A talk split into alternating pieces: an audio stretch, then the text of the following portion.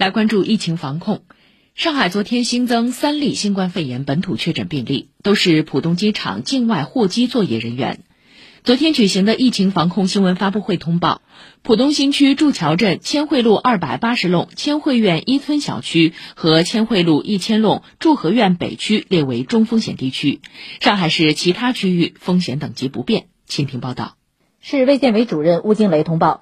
新增的三个病例分别是二十日两个浦东机场确诊病例的同事及密接者，目前均已在市公共卫生临床中心隔离治疗。市区相关部门对上述病例居住地和相关场所及人员全面开展流行病学调查、人员排查、采样检测和隔离管控。目前已完成相关场所的物品环境样本检测九百三十九份，其中十四份样本核酸检测结果为阳性。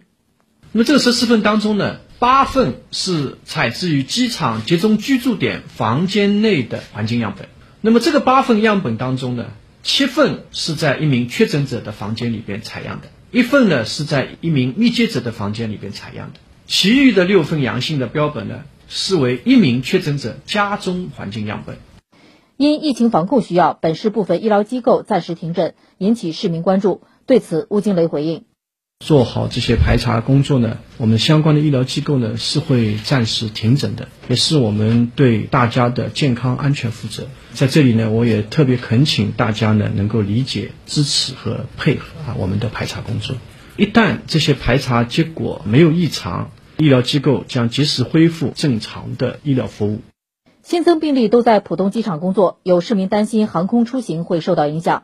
市交通委副主任王小杰表示，浦东机场坚持客机和货机保障严格分离，境外航班和国内航班保障严格分离原则，实施严格的人物环境同防疫情防控闭环管理。目前，浦东机场客运航班运行正常。目前，货运航班的保障呢是受到了一定的影响。但是机场正在积极组织力量，尽全力为货运航班提供最大限度的服务保障。下一步将毫不放松的抓紧抓实疫情防控的各项措施，全力保障上海空港的安全有序的运行。以上，记者吕春露报道。